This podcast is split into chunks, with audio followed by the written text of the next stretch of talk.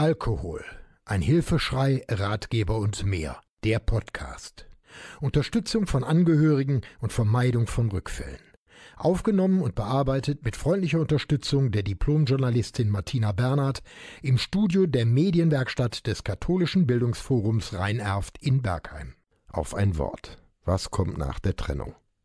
Menschen, die im Umfeld von Suchtkranken leben oder gelebt haben, gehören heute zur Normalität. Im Rahmen meiner Tätigkeit und in vielen Gesprächen während meiner Veranstaltungen treffe ich immer wieder auf die unterschiedlichsten Argumente, die eine Trennung verhindern. Wohlgemerkt, ich bin grundsätzlich gegen Trennungen, solange eine Möglichkeit zu Gesprächen und zur Veränderung besteht. Ich plädiere eher für eine Distanzierung, das Aufstellen von Regeln und den Versuch zu Veränderungen. Sollte es allerdings zu körperlicher oder seelischer Gewalt kommen, rate ich zur sofortigen Trennung. Ein sehr häufiges Argument gegen eine Trennung sind die gemeinsamen Kinder. Die Kinder sollen doch beide Elternteile behalten. Ich schaffe das nicht alleine.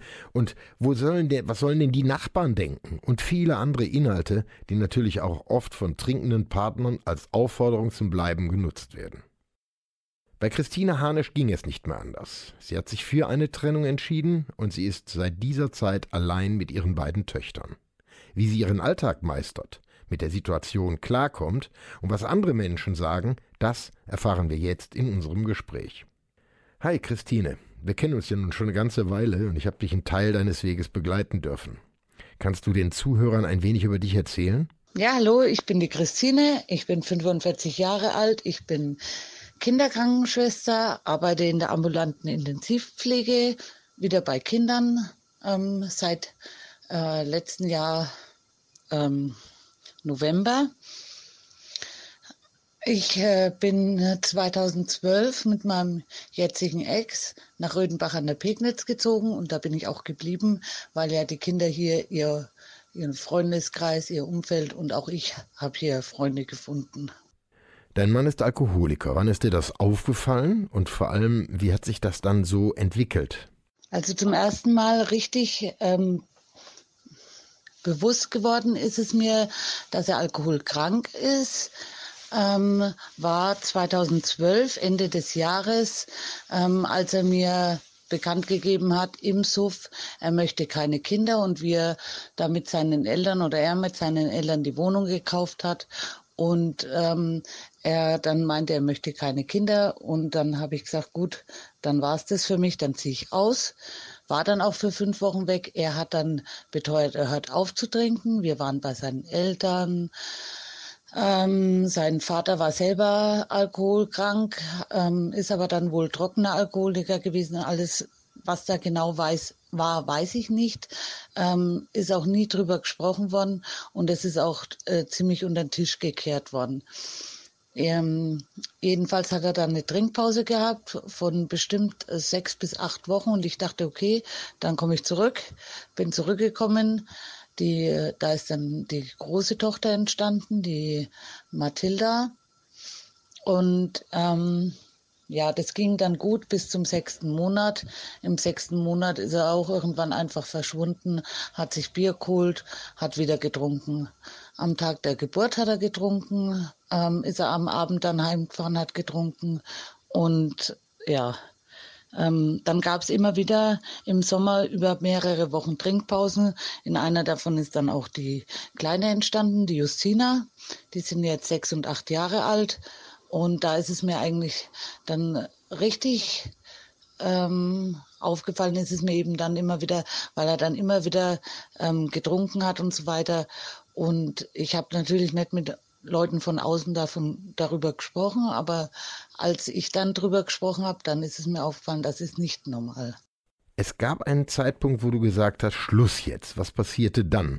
Du hast mir gesagt, es gab ja wohl eine, ein, ein ziemlich heftiges Erlebnis.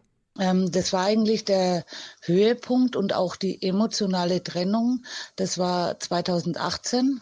Ähm, da hatten wir uns nochmal zusammengerauft, äh, trotz Trinken zusammengerauft. Ich hatte natürlich die Regeln aufgestellt. Es gibt keinen Sex, wenn er trinkt. Es gibt, äh, ähm, ich nehme ihn auch nicht mit zu Ausflügen und so weiter und so weiter. Und ähm, dann haben wir auch gesagt, gut, äh, wir bekommen ein drittes Kind. Ich war auch schwanger. Und ähm, als ich ihm dann den Schwangerschaftstest hingehalten habe, den positiven, hat er gesagt, das musst du wegmachen. Und das war für mich dann der Grund, warum ich mich getrennt habe. Ich habe es nicht wegmachen lassen.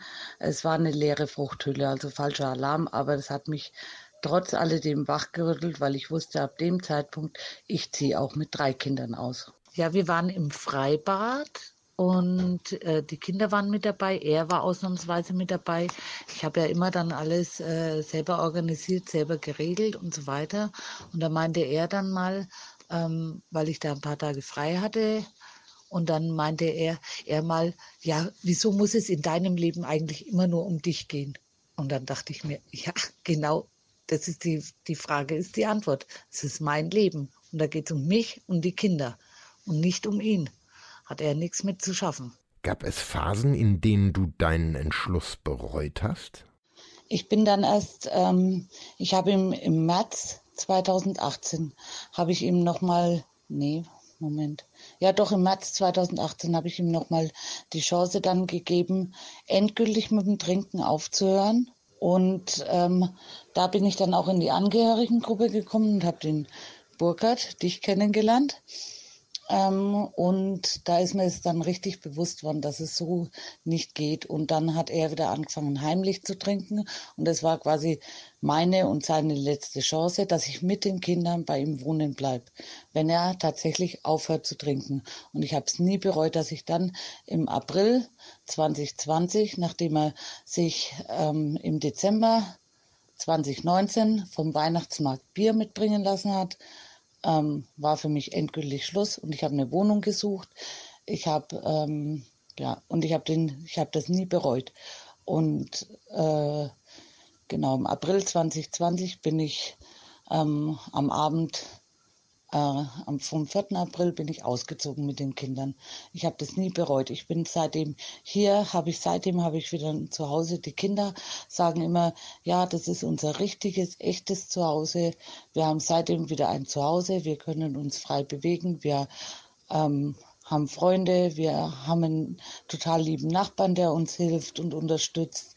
Ich habe ansonsten auch Freunde, die mich unterstützen, aber eben erst seitdem ich auch damit ähm, ans Umfeld gegangen bin. Und wie ging es dann weiter? Seitdem wir ausgezogen sind, geht es uns sehr gut. Natürlich habe ich Phasen, wo ähm, mir alles auch äh, zu viel ist, wo ich dann äh, ähm, an meine Grenzen komme. Und wie gesagt, dann habe ich auch Leute, die mir helfen, die mich unterstützen, die mich wieder aufbauen. Ich äh, bin auf Mutter-Kind-Kur gewesen letztes Jahr, nee, vorletztes Jahr im Dezember.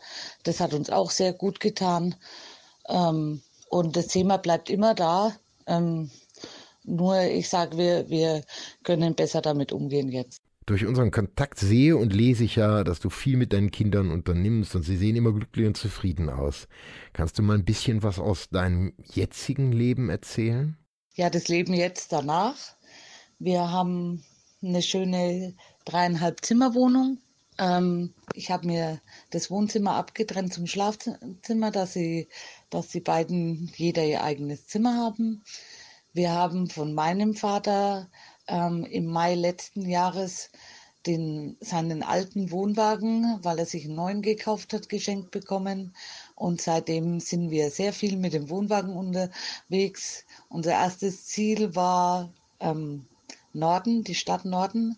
Ähm, ein super toller Campingplatz jedem zu empfehlen. Und das waren natürlich von uns aus gleich mal 700 Kilometer.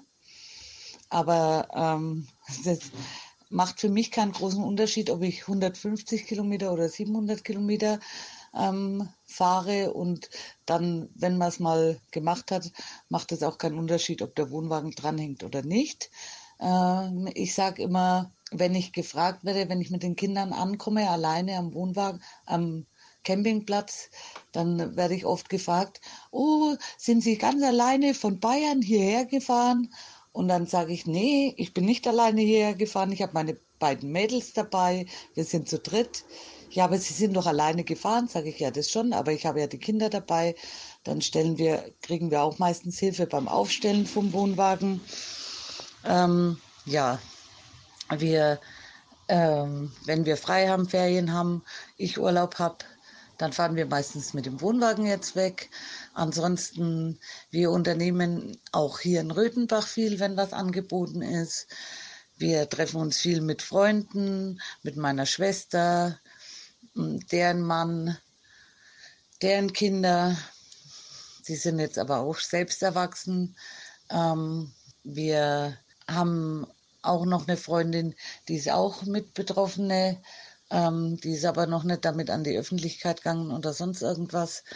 Äh, aber es, es, wir haben total schönes Leben. Dann übernachten Freunde von den Kindern bei uns oder sie übernachten mal woanders. Und ja, wir haben jetzt ein richtig tolles Leben.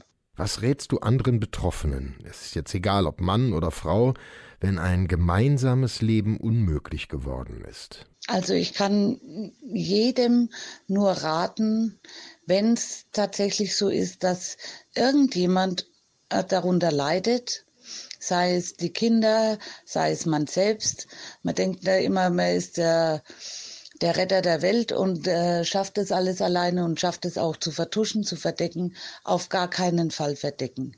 Immer an, ans Umfeld mitgehen, weil ähm, sonst es euch wie mir oder Ihnen wie mir, weil äh, ähm, das wird alles verleugnet.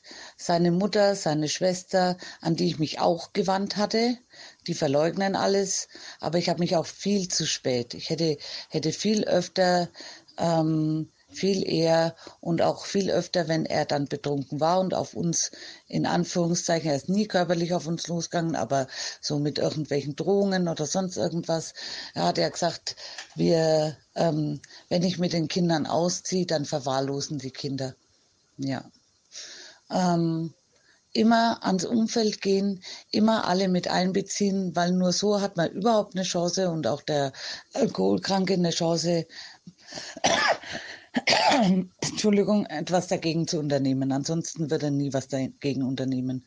Ähm, ich weiß jetzt auch nicht, ob mein Ex noch trinkt oder nicht. Wenn er die Kinder hat, anscheinend nicht, wobei er sie ähm, selten gemeinsam hat, also alleine beide hat. Ich habe jetzt erfahren, in Osterferien war die Große wieder bei seiner Schwester, die Kleine war dann auch einen Tag bei seiner Schwester, seine Mutter ist viel da. Ähm, einerseits ist es beruhigend, Andererseits ist es natürlich schade für die Kinder. Beruhigend deshalb, weil er wird wohl kaum trinken, wenn seine Mutter da ist. Genauso, wenn seine Schwester da ist. Ähm, ja, ansonsten, ja, tut es mir einfach leid zwar für die Kinder, aber die werden ja auch größer und ähm, wenn er eben an, in seiner Zeit keine Zeit mit ihnen, ihnen verbringt, kann ich auch nichts ändern. Das hatte ich ja auch zuletzt, als ich, bevor ich ausgezogen bin und ihm gesagt habe, wenn er aufhört zu trinken und nicht wieder anfängt und Therapie macht, dann bleibe ich da wohnen, hatte ich ihm deutlich darauf hingewiesen, er soll die Zeit mit den Kindern auch alleine nutzen. Du kannst alles das und viel mehr, aber auch nachlesen, schau mal auf meine Webseite unter www.burkhard-tom.de. Diesen und weitere Podcasts gibt's auch rund um die Uhr in der Mediathek von NRVision. Wir hören und sehen uns auf www.nrvision.de.